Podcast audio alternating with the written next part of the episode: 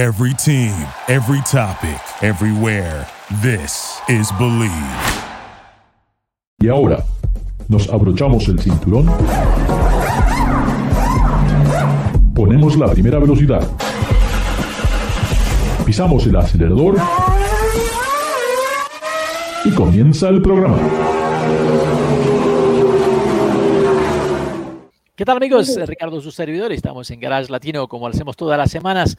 Recuerden, si díganle a sus amigos que pueden escuchar Garage Latino a través de Spotify, Luminary, iTunes. Y hoy tengo el gran placer de estar con nuestros amigos Miguel Cortina de Moro Tren y David Logi de Autosanguer en YouTube. Continuamos la plática que siempre me parece muy interesante. Eh, vamos a cambiar aquí una, una, toma diferente para que sea algo diferente. Eh, una otra noticia que se me pasó que les quería mencionar porque lo vi en, en Automotive News y, cuando uno ve los números realmente tienen que llamar la atención. La evaluación de Ford hoy en día está en 61 billones de dólares. Stellantis, que ya son que 11, 12 marcas de autos juntas, estamos en 66 billones. General Motors, el gigante americano, 92 billones de dólares. El grupo Volkswagen, que incluye Audi, Porsche, todo esto, 164 billones, o sea que es el doble ¿no? de lo que es el grupo Stellantis o el doble de lo que es General Motors. Y bueno, por encima de eso está eh, Toyota, valorada en 296 millones de dólares. Todos estos grandes fabricantes de autos se pelean por las posiciones número uno en el mercado, pero Elon Musk y su empresa Tesla ahora está valorada en 579 billones de dólares. O sea que es, es, más grande que todas estas empresas combinadas. Y los autos todavía tenemos el problema de la calidad, un fenómeno que todavía no entiendo, pero me saco el sombrero. Creo que Elon Musk tiene algo mágico que es capaz de de alguna manera hacer crecer esta compañía que todavía realmente no tiene ganancia por la venta de automóviles. Algo que me parece muy, muy interesante.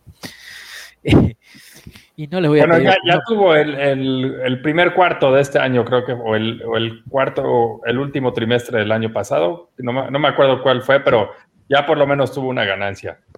Pero la ganancia viene de la venta de, lo que llaman el carbon credit, ¿no? que son los créditos por las no emisiones, no son por la producción, o sea, por la venta del vehículo. Eh, que no sé si eso es, es válido o no, obviamente de la manera que se, está la economía hoy en día y con estas leyes sí ayudan a empresas como estas.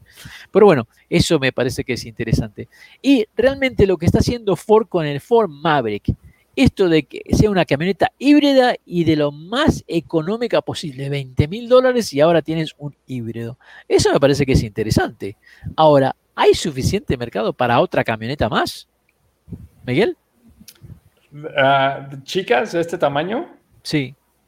Pues eh, no, sé, mira, es, un segmento curioso que, es prácticamente nuevo y veremos qué tal responde la gente.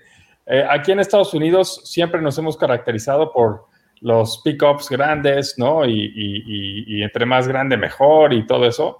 Entonces va a ser curioso ver este tipo de lifestyle trucks, ¿no? Que, ni siquiera son de carrocería sobre bastidor, son, son eh, carrocería monocasco.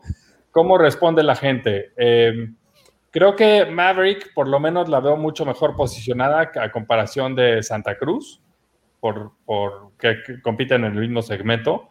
Eh, pero pues si, si, no nos vamos tan lejos, la, también está la Ridgeline, más o menos en ese segmento. Y creo que la Ridgeline es una gran camioneta eh, eh, porque se maneja muy cómoda, tiene un gran espacio en la batea, tiene ese compartimento inferior que, que es súper profundo. En, fin, tiene muchas buenas cosas que no tienen otros fabricantes. Pero no sé si, si haya como tanto mercado como para poder, no sé, ver algo nuevo de, de GM, por ejemplo. Eh, RAM, evidentemente, pues no creo que está años luz de ahí porque eh, ni siquiera tiene una pickup de tamaño mediano, ¿no? Con, con algo que compita con Tacoma o con, con la Ranger o algo así. Eh, se supone que viene la Dakota, pero por ahora todos son rumores. Eh, y sería de carrocería sobre bastidor, no sería algo monocasco. pero no sé, no, no sé si haya tan grande mercado como para poder tener varios jugadores en ese segmento. Sí, creo que es un mercado totalmente nuevo. Eh, por parte de RAM, creo que la RAM, creo que es la 700 en México que le llaman. ¿o la, sí, Ese, ajá. Esa a mí se, me hace muy bonita, creo que entraría dentro de ese mercado y tendrían un producto y ya está listo, que ya está funcionando, y sería fácil de, traerlo a Estados Unidos.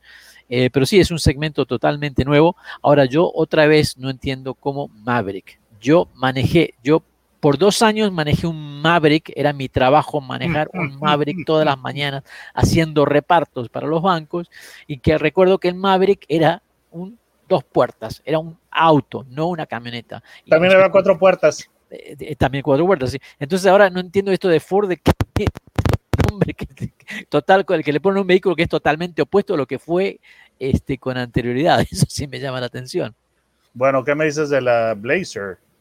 Que la Blazer era body and frame y ahora es este crossover. O sea, básicamente los, fabricantes están eh, utilizando nombres que les pertenecen a ellos y que pues está de alguna manera explotando lo que es eh, la identidad, que por ejemplo, si tú dices que Blazer, nadie va a pensar que es un Ford Blazer o es un Dodge Blazer, la gente sabe que es un Chevrolet Blazer, entonces eh, básicamente tomaste un auto de, digo, tomaste el nombre de una, de este, pues de, de una camioneta body on frame y lo hiciste una crossover, entonces yo, yo considero, a mí me parece eh, que es eh, una apuesta muy interesante Ranger, porque es eh, va, a ser el, Ford más accesible.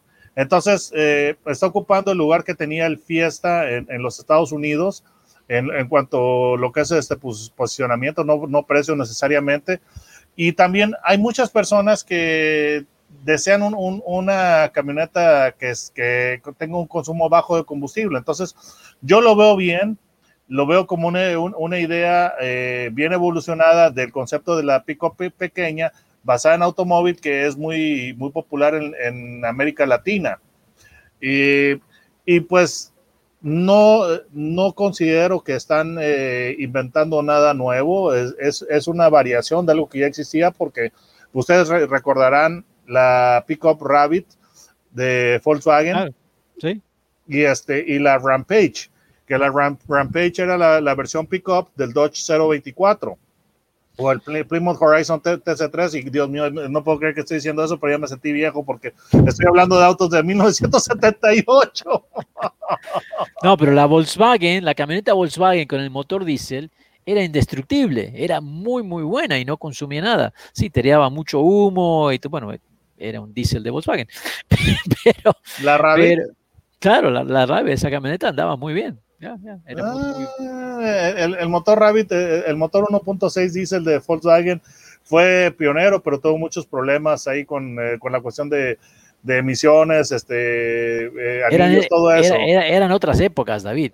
Sí, porque era, era un motor que no había sido este, apropiadamente adaptado a, a, a, uso de diésel, pero lo que yo quiero, lo, que yo quiero decir, regresando a Ranger, yo creo que eh, Ford está. Al Maverick, al Maverick, Tiene, razón, gracias. Este, creo que es una, una, muy buena apuesta y yo creo que sí va a haber este, marcas que, lo, que la van a seguir.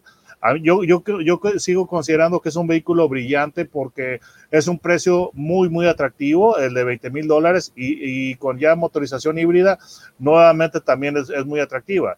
Evidentemente, la, la, Maverick de 20 mil dólares eh, tiene los rines de acero, es un vehículo que se ve bastante austero. Para que el vehículo ya se vea un poquito más atractivo, más civil, tienes que gastar eh, al menos 24 mil dólares ya para que tenga rines de aluminio y todo ese tipo de cosas. Pero con todo eso yo considero que sí es una muy buena apuesta porque vaya, hay gente que eh, desea un vehículo que sea más útil, y pues eh, en, Maverick tienes un vehículo que es, que es útil, tiene un precio accesible, consumo razonable de combustible y pues eh, maniobrabilidad este, eh, muy, muy buena en ciudad y facilidad de estacionamiento. La Ridgeline a mí, me, a mí me parece muy bien, pero desgraciadamente no ha tenido el impacto porque siento que eh, la, pusieron de manera que quedara muy cercana a las pickups tradicionales como la F-150. Entonces, Richland me parece un, un, muy buen concepto, pero ellos eh, en Honda debieron irse un poquito más abajo para alejarse de las pick-up tradicionales y que la gente los comprara, porque eh, la, mayoría de personas va a decir, oye, bueno, si por el mismo precio me puedo comprar, eh, aunque sea con menos equipo, una pick-up grande, pues me voy por la pick-up grande, ¿verdad? Y francamente, también, y la, la Ridgeline ha ido mejorando mucho porque la primera, el estilo a mí se me hacía demasiado extraño, demasiado angular, este, no sé, muy, muy extraño. Se, veía que era algo modificado y creo que eh, les ayudó mucho ahora que hicieron esa división entre la, entre supuestamente la cabina y la caja, ¿no? Sí, sabemos, que, sabemos que es, es, solamente eh, un solo Sí, es, solamente visual. pero, para, el para, para, el cliente yo creo que el, que compre ese vehículo no le afecta, yo creo que ya se ve más camioneta.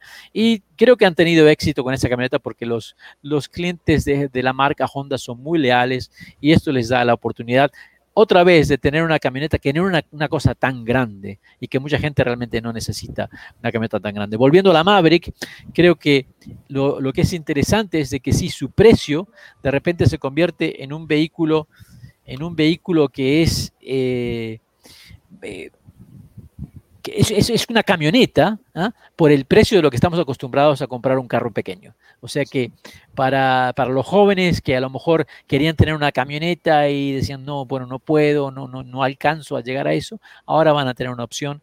Creo que también para la gente joven que les gusta pensar, ir de aventura, eso les va a llamar la atención. El mercado va a explotar definitivamente. Yo creo que Ford lo hizo muy bien porque eh, eso del, precio, del precio inicial y híbrido, o sea, ya, ya mucha gente le, le, le borró de la mente la Santa Cruz de Hyundai que está muy bonita y todo, pero ya, o sea, como que ya la gente no habla tanto de, la, de la Santa Cruz porque llegó la Maverick y le quitó completamente la atención y los reflectores. Sí, y, con, el, con el precio, realmente, con ese precio, realmente. Este, bueno, a ver, la Santa Cruz todavía no han anunciado el precio, así que eh, eh, sería interesante ver ahí que, cómo la posicionan. Pero, pero sí, yo, yo creo que nada más de verlas en fotos, porque yo solo las he visto en fotos a las dos, creo que sí, la Maverick se gana el show aquí. Yo, he tenido la oportunidad de verla en persona a, la Santa Cruz y me pareció que estaba estilísticamente, se ve muy, muy bien, pero como que no es una camioneta. Y la Maverick es una camioneta. O sea, visualmente se ve que es una camioneta. Y no nos tenemos que olvidar que el tamaño de la, Estamos hablando de camionetas pequeñas, sí. No, porque realmente la Ranger de hoy es exactamente el mismo tamaño a mi Ford F-150 de los años 90. O sea que, entonces, la Ford, esta Ford Maverick, yo estoy pensando, bueno, es el mismo tamaño que tenían las camionetas pequeñas, ¿eh? de las primeras Tacoma, de las primeras Mitsubishi, ¿verdad? O sea que no es algo tan, tan pequeño, sino es que las otras han crecido demasiado. Sí, sí, sí, sí, que es lo que ha pasado con todos los los autos, ¿no? Con las SUVs también, con los sedanes, con todos. Sí, sí, sí, sí. Así que creo que, pero sí, eh, visualmente y en las especificaciones sí, está definitivamente la Maverick es una camioneta, lo que, ya, lo que denominamos una camioneta en el look y prestación, y la Santa Fe es en algo, ¿cómo te diría? Es algo como en la moda, ¿no? Es que se ve muy bonita, tiene mucho estilo, pero no me da esa imagen de que es una camioneta. El nombre a mí no me parece mal, el, nombre de Maverick, porque mira, el Maverick eh, salió al mercado en 1977 y en, 1978 fue reemplazado por el Fairmont, pero con un precio base eh, económico, es evidente que Ford está persiguiendo a, a los compradores jóvenes. Entonces, eh, para nosotros que hemos tenido la fortuna de vivir, estoy tratando de, no decir que somos viejos, pues eh, claro, exactamente, exactamente. O sea, como que Miguel dijo, no, no, no, yo no soy parte de eso. Entonces, para Ricardo y para mí. Fíjate, que Miguel hasta se deja barba para verse más grande de lo que es. Está en el otro puesto. Eh, exacto. Pero, caray, eh, para Ricardo y para mí, nosotros sí, sí conocimos, sí conocimos el, el, Maverick original, pero las generaciones nuevas. No, no, no, no, Mira, yo, yo, estoy esperando que Ford regrese el Cortina en algún tiempo. Así que como ha regresado Maverick, como Trailblazer regresó, como Blazer regresó, que regrese el nombre de Cortina. Bueno, Ah, si te compras uno, si te compras uno, nomás solamente le pones encima de cortina, le pones este, letras que digan Miguel y ya tienes tu propio carro. Exacto. Amigos, amigas, increíble cómo se nos ha pasado el tiempo rapidísimo. Quiero agradecer enormemente a, Miguel Cortina, Motor Trend, de estar con nosotros, David Logi de Autos and Gear, búsquenlo en YouTube. Y recuerden, díganle a sus amigos que nos pueden escuchar a través de los podcasts que se transmiten en Spotify, Luminary y por supuesto en Believe Network. ¿Cómo hacen para suscribirse a tu canal, este, David?